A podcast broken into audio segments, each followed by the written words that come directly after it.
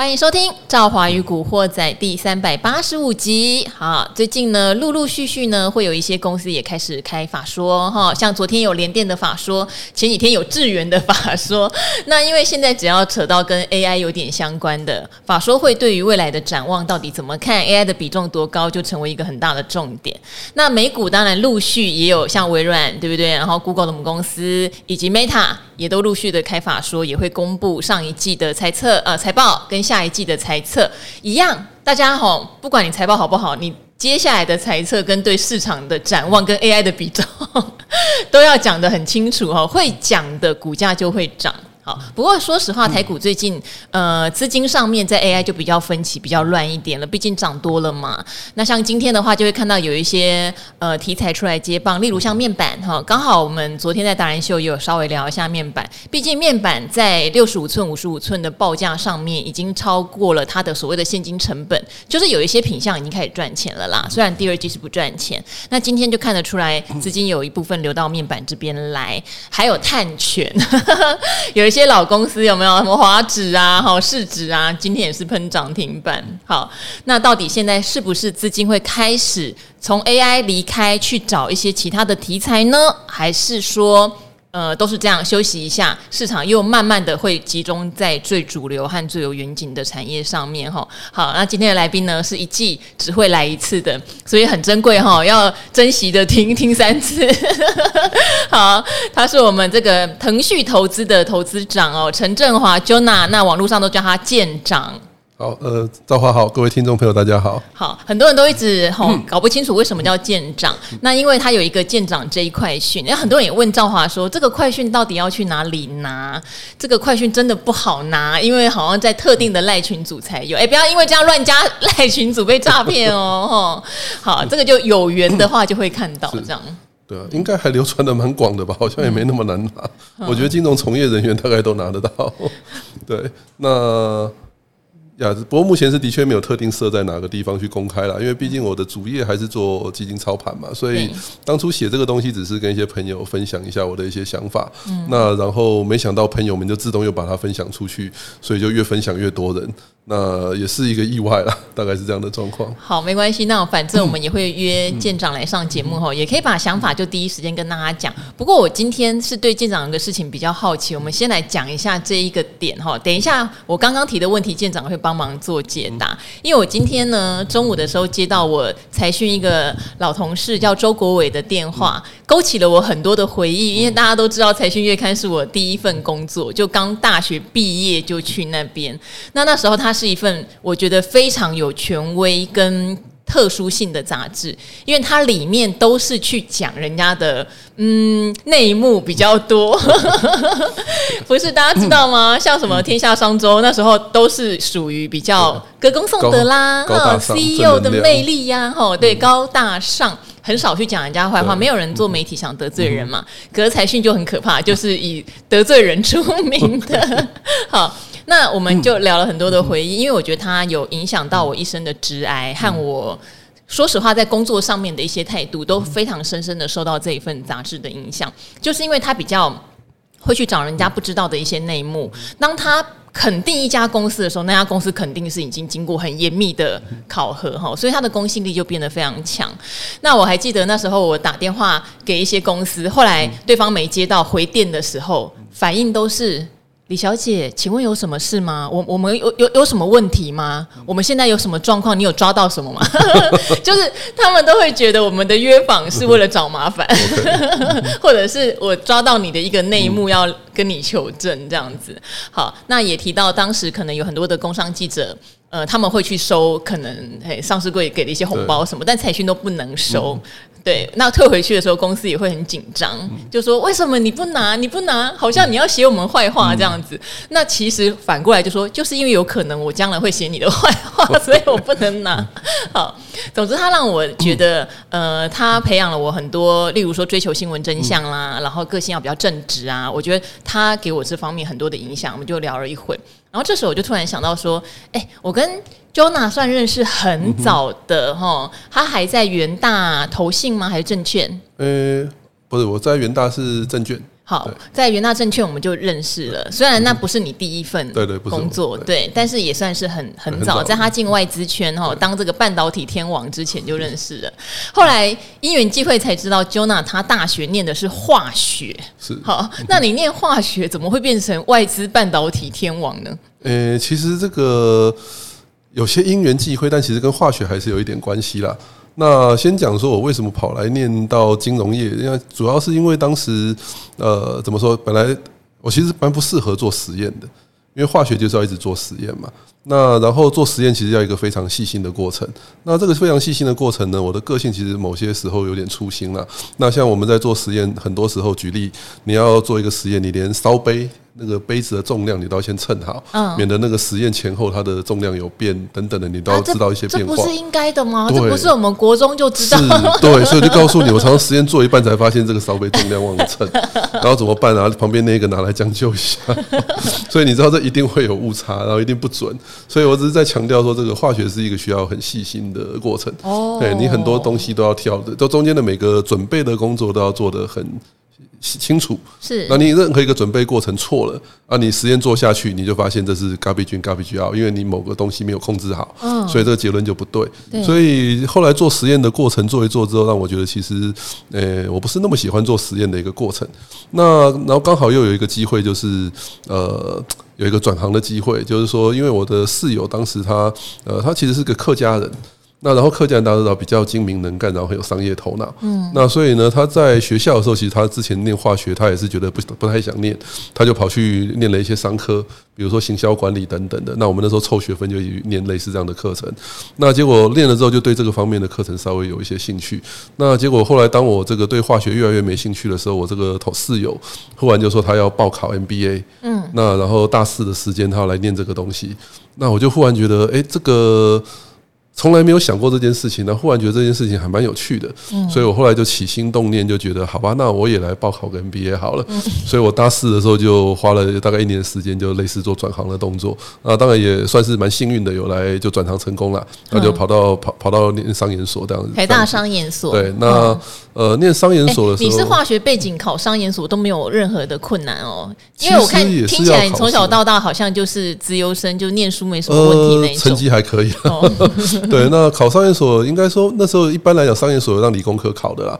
它分两个组嘛，一个是考经济统计会计，而是给一般文组考的。是。那还有一个是经济统计微积分，然后给理工科考的。是。对，那只是我认为呢，其实我没有考理工科那一组。哈？我想我我考经济统计应该比文组要来的厉害。我跟理组的比文微微积分的信心，那跟文组比这个经济统计比起来，可能跟文组比的胜率高一点。所以虽然你的你这个交大人，你已经下意识有对文组不是不是，只是说虽然文组的默默的歧视，没有，只是说你知道这个数学能力有时候应该说文组的缺点是报考人太多，是哎文组报考有一千多个，理组报考大概就一百多个。哎呦，你现在转向了，对，所以那个文组的录取率就很低。嗯，对，那理组录取率比较高。只刚刚讲我要跟理组的去比微积分呢，我觉得信心程度稍微低，所以我就试试看来跟文组比统计好了。是对，所以呃还算是幸运的。好，就顺利考上台大商研所了。大概是这样的一个过程。对，那然后当然后来就呃中间一些呃应该说啊，从中间有上了一些课。其实当时念商的时候有一个蛮呃特别，应该说我在念行销的时候，觉得呃第一次上课的印象是忽然发现呃原来胡乱也可以赚钱。什么东西？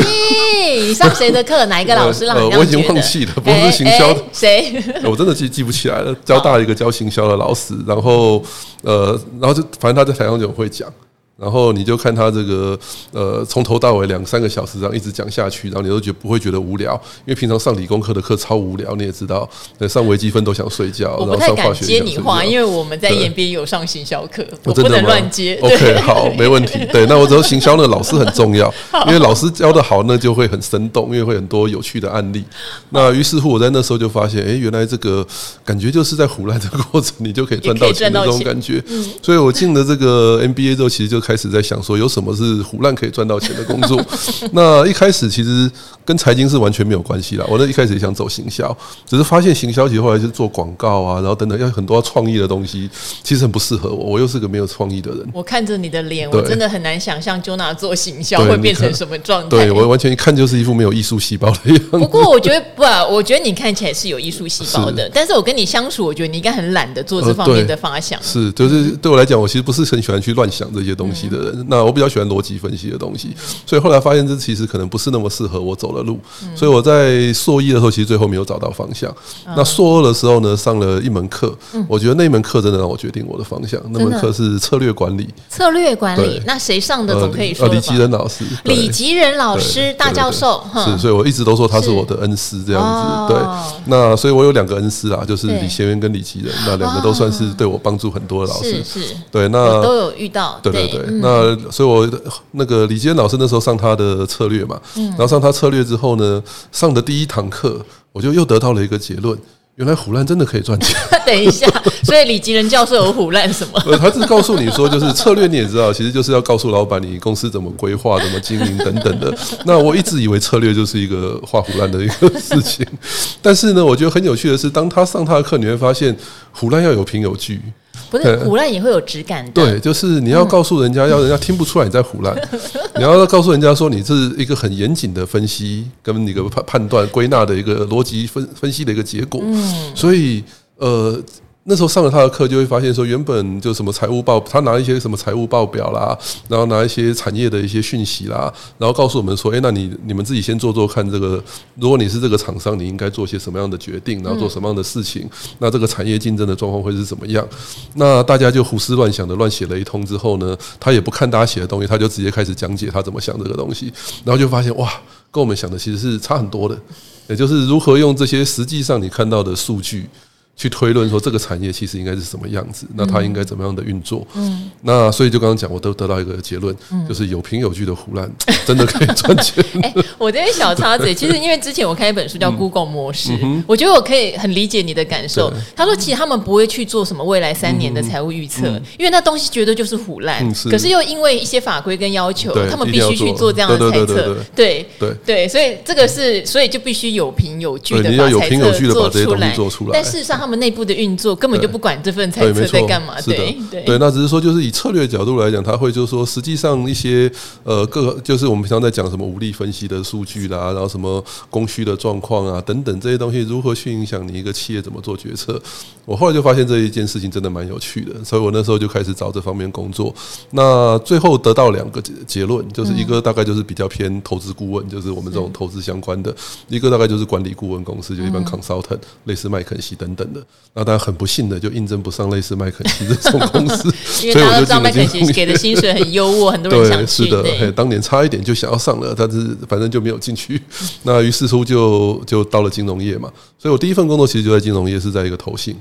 那然后那当然进了投信之后，就是跟大家呃熟知的研究员该做的事情。哎，你第一份工作在哪个投信啊？我还呃，其实是一个现在已经不在了，它是叫富鼎投信。哦，是富鼎投信，对，它是大同集团的。对，所以呃，就是。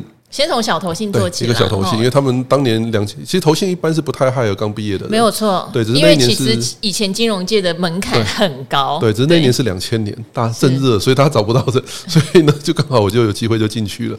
那只是进去之后，当然很感谢他们给我这个机会，只是那时候进去之后就发现一个，我想很多菜鸟都遇到的一个问题，就是你要做分析，你都是拿次级资料做分析，嗯，那但是实际上你要问到初级资料，实际上你要拜访公司，然后你要去约到一些专业的人。然后能够回答你的问题，而且他要跟你讲实话。对，而且其实是约不到的。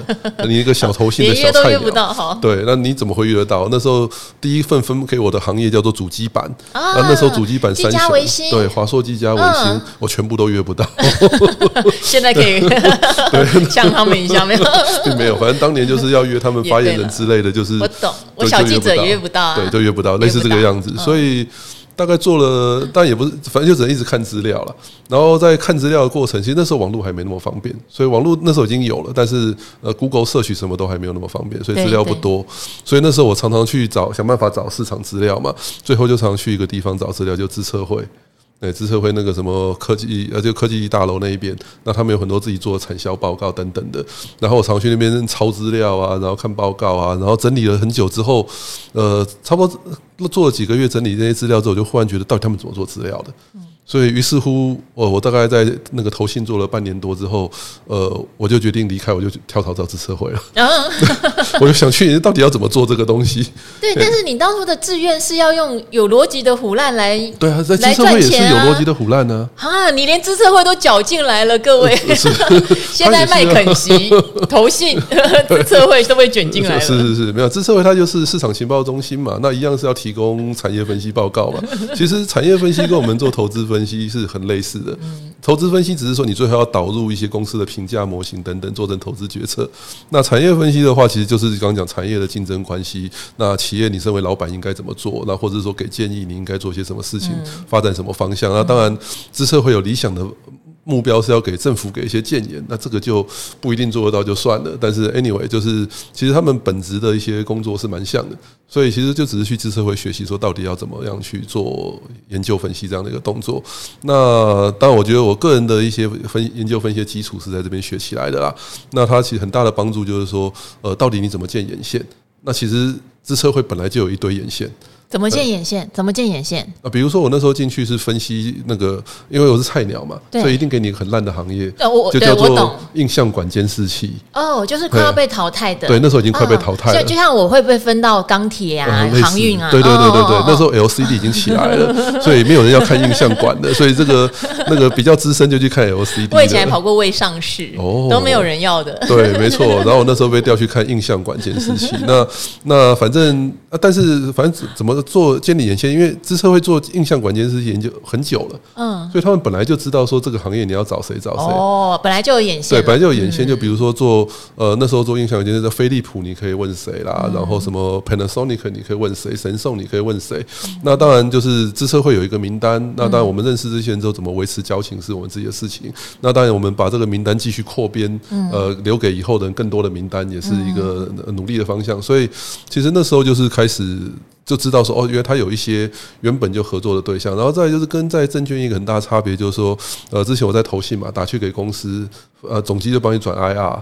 那 IR 就可能接不到或找不到人，然后或者不没时间见你。那你在资社会的时候打去总机，通常是帮你找个业务或行销，你要约到人就比较容易。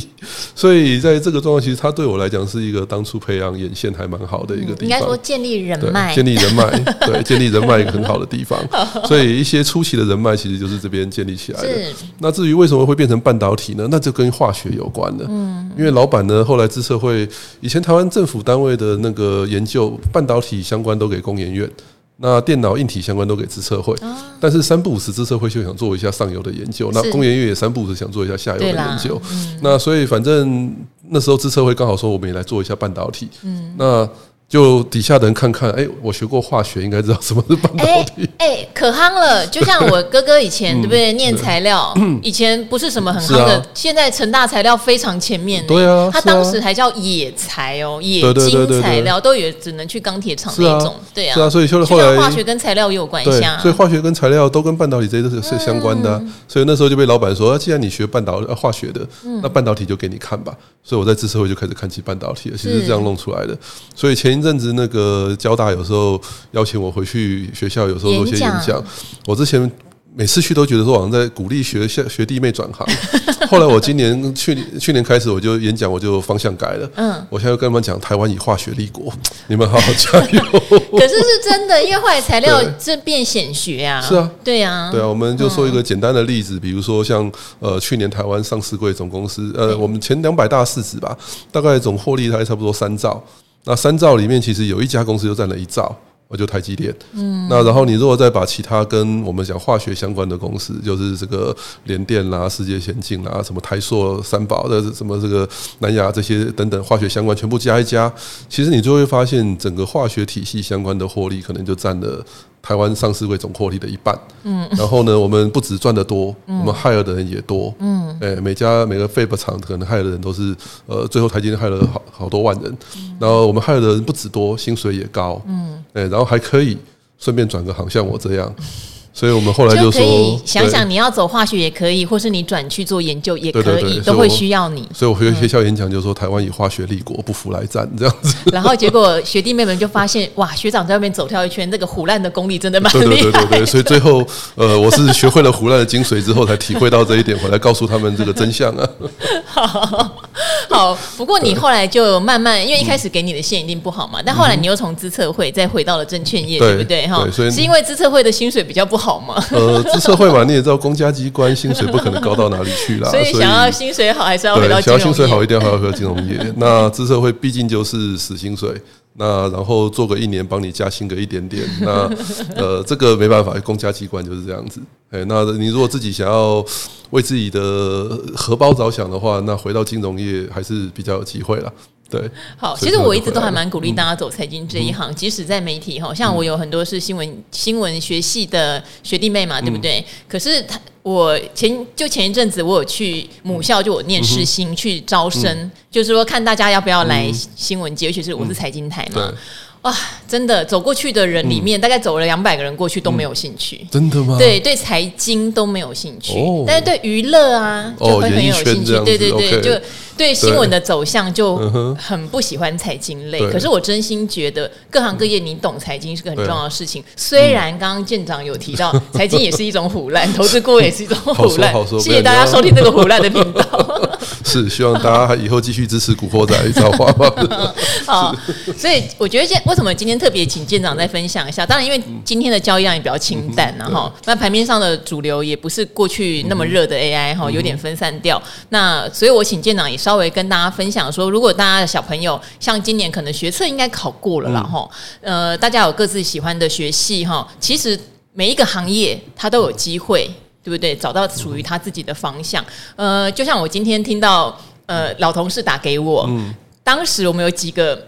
黄埔一起一起的人，哈、嗯，有一位我不晓得能不能讲他，他叫洪振宇。嗯、振宇后来就跑去走什么风土文物，嗯、对，因为他就是一个文青，嗯、所以他在这种财经类的媒体，我觉得他没有很开心。嗯、但后来他到天下杂志做了三一九乡，嗯、对，然后后来就现在就是一个风土，他要怎么讲这个人呢？就专门演讲，教人家写作，教人家认识风土这样子，对，对，就走出他的一片天。嗯、所以我觉得确立自己的方向蛮重要的。嗯、那我很幸运，我就一直非常喜欢财经，嗯、一直很喜。喜欢跟大家用财经胡烂这样子，对，对，好，好，那所以刚刚舰长也特别提到嘛，后来因为半导体的关系嘛，所以开始也开始建立跟台积电啊，对不对？联电啊，世界先进这些种种也布了很多桩在里面呢，哈，大家都嘛知道。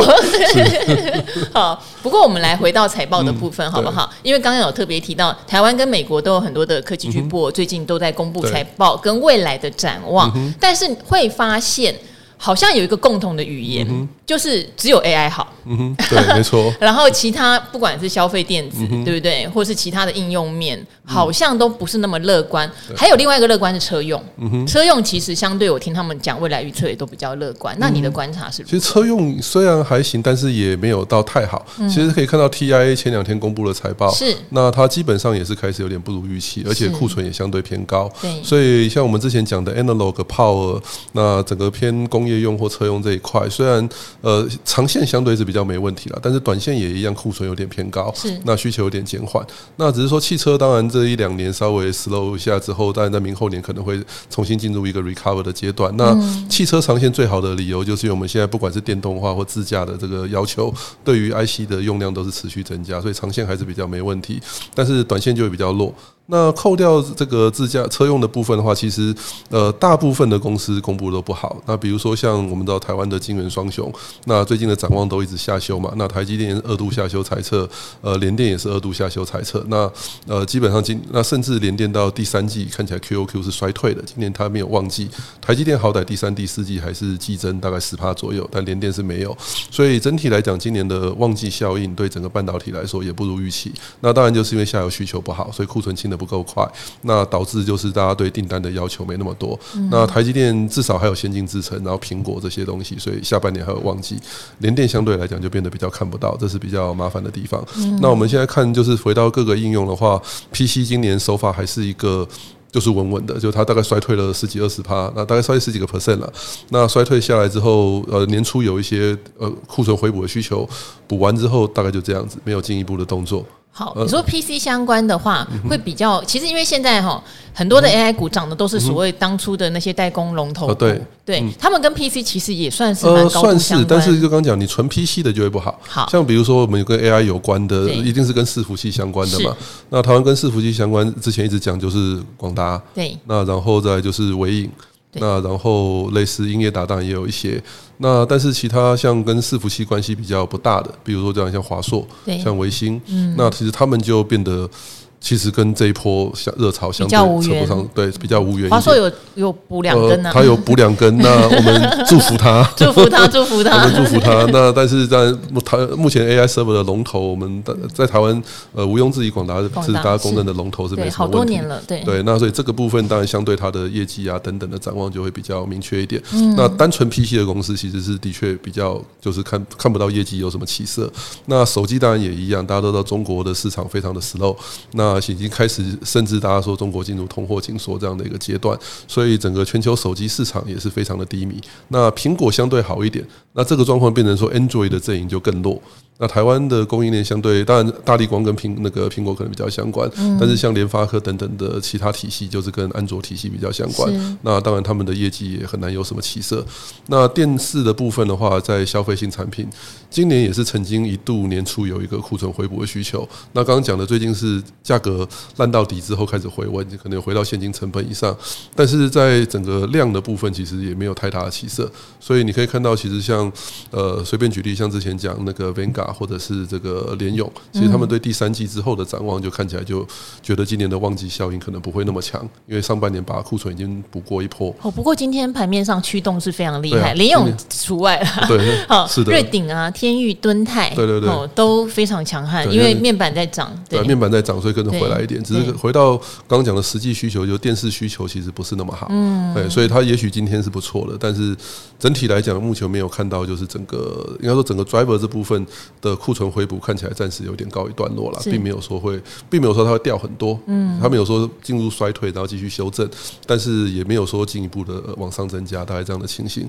那传统伺服器当然也很差。其实我们像看这几天那个云端的几个厂商，Google、那 Meta 跟 Microsoft 都有公布财报嘛，那其实对，呃，其实你可以看到第一个资本支出，Microsoft 是增加的，对，那当然很明显，他是说为了 Copilot，所以他要买一堆 AI server，对，但是其实 Google 跟 Meta 反而都还在下修。嗯，那传统 server 其实市场需求是不好的，那所以 Google 跟 Meta 他们把资本指数往下修，他们同时有强调 AI 的部分他们在增加，一直是传统伺服器的下跌幅度是蛮惊人的。那今年呃可以看到就是一些做传统伺服器比较多的一些公司，那如果跟 AI 无关的话，其实相对他们的呃他们的股价也好或业绩也好，也都比较压抑一些。嗯，那呃。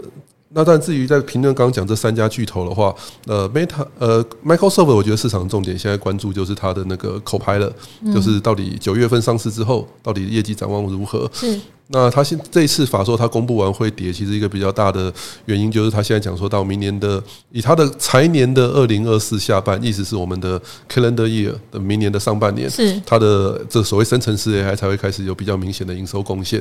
那当然也很合理啦，因为他今年九月才开始提供服务嘛，才开始收钱，所以我觉得现在开始关注就是九月份他真的开始收钱提供这个服务之后，那市场的反应如何？是不是觉得这个生成式 AI 很好用，然后觉得会。让 Copilot 的这个用户数大幅增加。好，如果会的话呢？对，这就是考验。所以我觉得这今年 AI 能不能够持续一个蛮重要的点啊。如果如果说优于市场预期，就是用户接受度很高，用户接受度很高，哦，那又会在一波热潮。那这个就不只是只有我们现在讲的这些 AI 公司，它会扩散到一般的 PC 的换机潮。因为 Copilot 它基本上就 default 你要用标准上，你就要用到 Windows 11。那你如果这三年没换电脑的，你跑这个新的电脑，你就会觉得它很慢。然后再这样。跑一些生成式 AI，如果你是在 A 局 AI，就是就是我们呃 A 局端做一些 AI 演算的话，其实对记忆体的容量要求是非常大的。那所以你的电脑如果没有做一些更新，你想要做一些 A 局端的一些 AI 应用的话，那你相你可能会觉得跑得很慢。所以如果 Copilot 真的大家觉得是一个好用的东西，它不只是刚刚讲的 AI 伺伺服器的投资会继续，甚至可能就会开始带动 PC 的换机潮，在明年开始发生。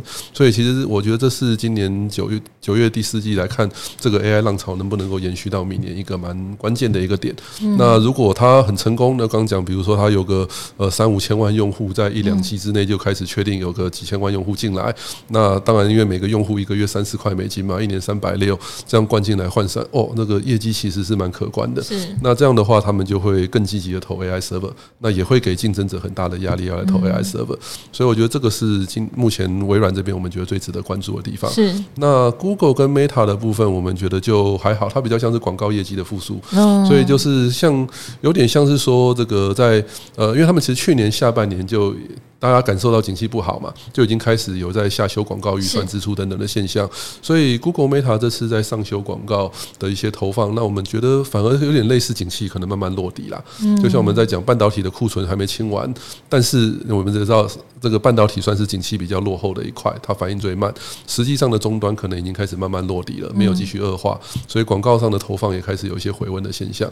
那当然只是说，因为他们刚提到景气不好，所以他们之前资本支出还在砍，但是业绩开始有。一些回温，那当然对 Google 跟 Meta 来讲，相对于生成式 AI 能不能够给他们赚到钱，暂时还没有太多的实际变现的计划，呃，呈现给我们来看，所以还没有明确的观察点。那目前最明确观察的就是刚刚讲的 Microsoft 的 Copilot，因为它已经真的要开始收钱了。大概是这样的状况。不过 Microsoft 也有讲到，他们的成本可能会因此增加蛮多的。会啊，因为他现在投 AI server 投这么积极嘛，那一年投个五万台或一文，大家讲明年要到十万台，是呃一台三十万美金，对，所以你一年投投 三百亿美金，所以其实是一个蛮惊人的数据啦，大概是这样的状况。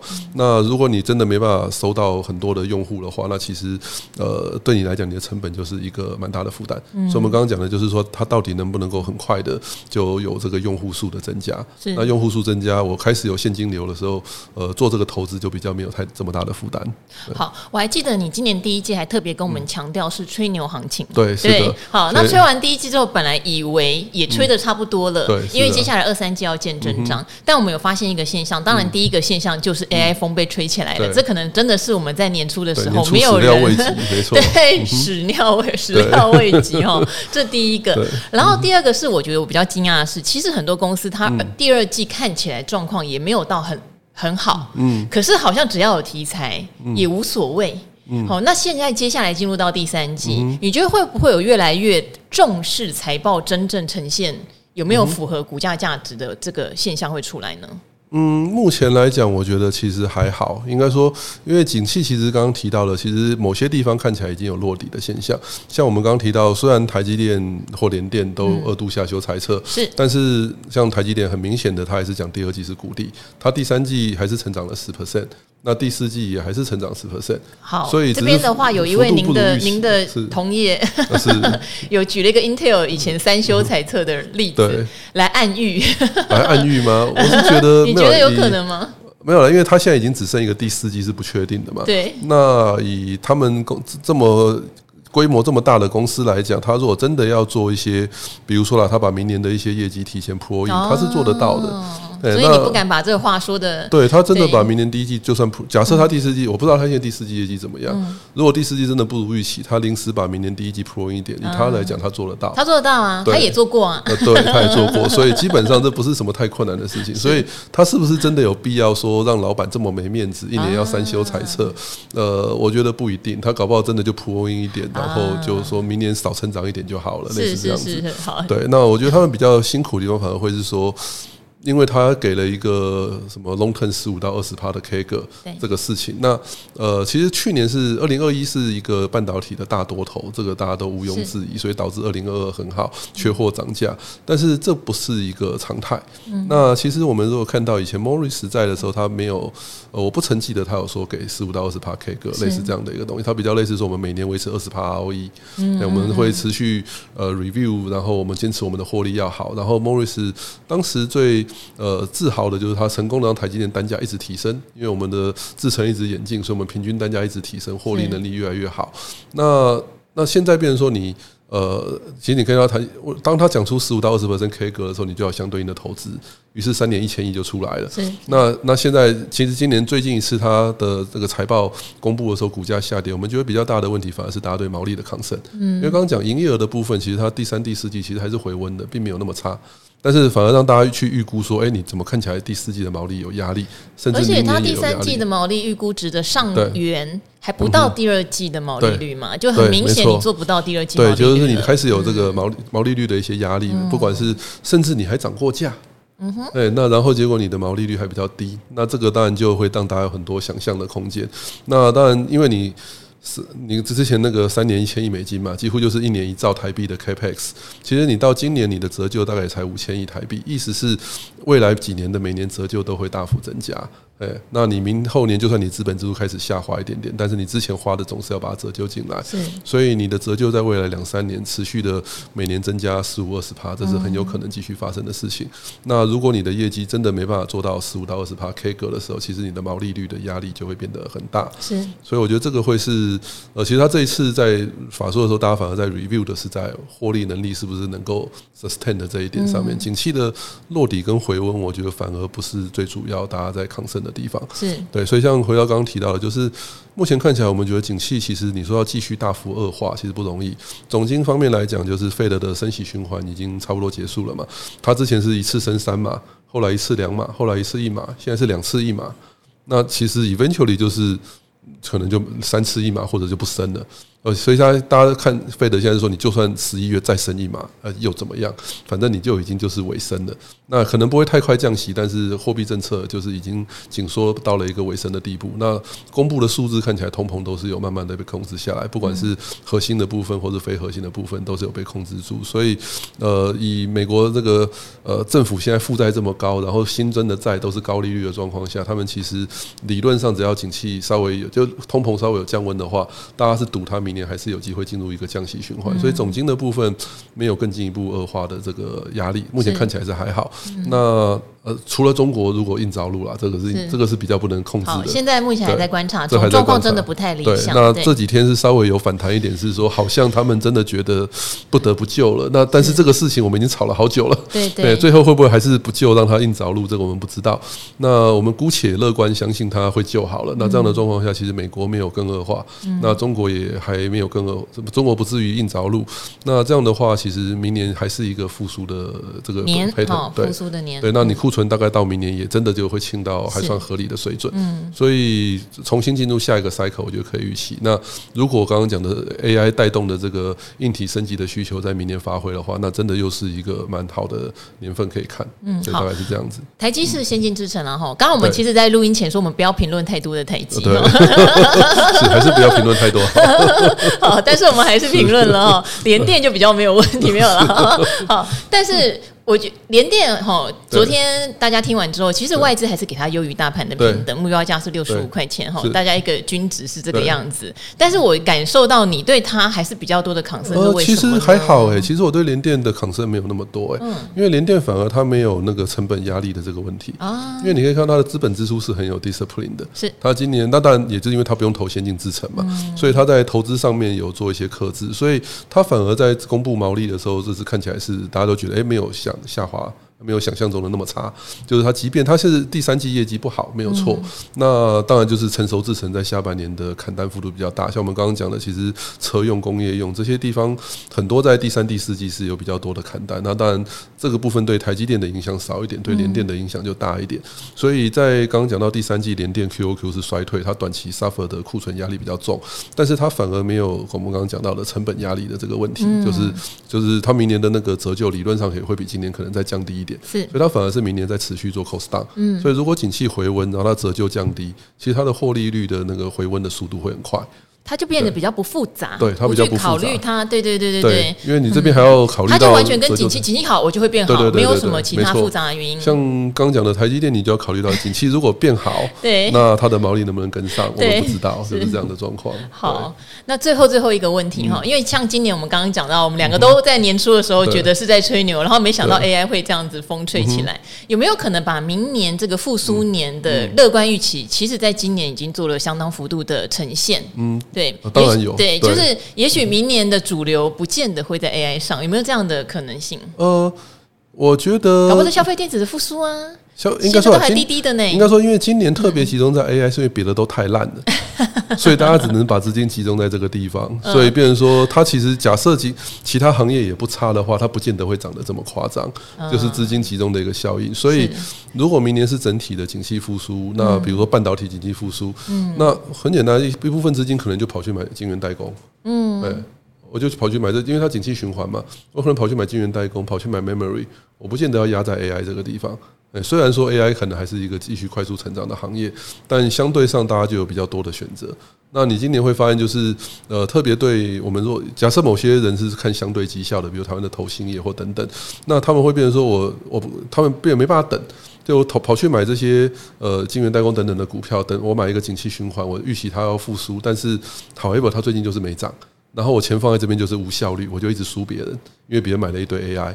对，捏到很多投信，可能这个什么广达买九趴，这个真的很麻烦，因为大家要干，没有人敢下车。是的，就没有敢下，所以会有这样的状况。那如果你说是一个比较健康的，就是哎，每个股票都好，那甚至大立光搞不好也可以看的，因为搞不好明年苹果复苏。对呀，i 十五还是蛮抱有期待的。呃，对之类的，所以就是在这样的状况下，对我们来讲，那个选择就会多很多啦。那选择多了，当然就大家不用集中在 AI 买。全部集中在这边，其实也怕怕的。对，第一是怕，第二是我们在资金布局上面，我也不可能把所有的资金都放在上面呢。然后当你发现你的持股有三五成都在 AI 的时候，哇，那个压力也来了。哎，它一旦风吹草动，你一天跌个一天，如果忽然 AI 全部修正，哇，这个。就会开始想着为什么昨天没卖之类的。对，因为毕竟股市这个事情哦，它不只是要对专业知识有了解，它还有很强的心理素质的因素。没错，对，尤其是 Jonah 现在是自己开投资公司啊，对，责任就更加的沉重了。就是每天都在想着我到底什么时候卖股票，每天都在想什么时候卖股票。对，因为我有跟一些投资公司的朋友们在聊嘛，他们其实绩效不是很差，可是跟那些重压。AI 的主力或是某些投资公司比，就会被客户嫌说没有买到标股这样子，对，所以要。慎选客户，结论是要慎选客户，要慎选可以接受你唬的客户，唬不住的就不要了。对，好，那今天很谢谢 Jonah 来，我们也聊了很多。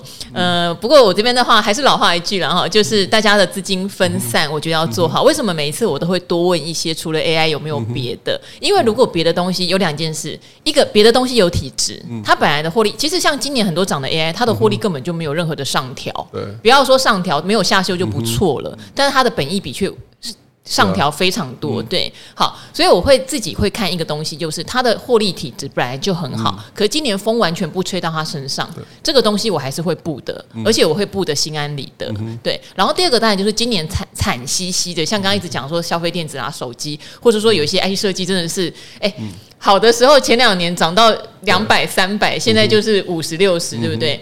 当然，可能跟他们在疫情前的水准还是有一点点差距，嗯、但是我也会来看一下嘛。等到复苏的风起来，嗯、他们相对位阶就是比较低哈。对这两件事情，其实每次来宾来，我多多少少都会希望帮忙大家 follow 一下。对，涨多就是最大的利空啊。对啊，当然我们都不预设涨到多少叫太多，是的，真的很难。对，多头不用预设高点，多头不用预设高点。我怎么讲都对，是不是会胡乱？好，那今天的话呢，就没有再额外回答问题喽哈。那有一位一直在问零股问题。的其实我们在荣医生哈骨科大夫那一集已经帮您回答过了，你可以回回去看一下，大概五六天前了哈，已经有详细的回答。好，那今天非常谢谢 Jonah 舰长，希望他来的频率可以更频繁一点哈，也鼓励各位，如果不是念财经，但是对财经有兴趣的，Jonah 的经验也可以值得您做。好，借鉴和 参考。那如果您是化学系的，恭喜啊！我们台湾以化学立国，不服来战，不服来战。好，今天谢谢 Jonah 也跟我们古惑仔的朋友们一起说拜拜喽，拜拜。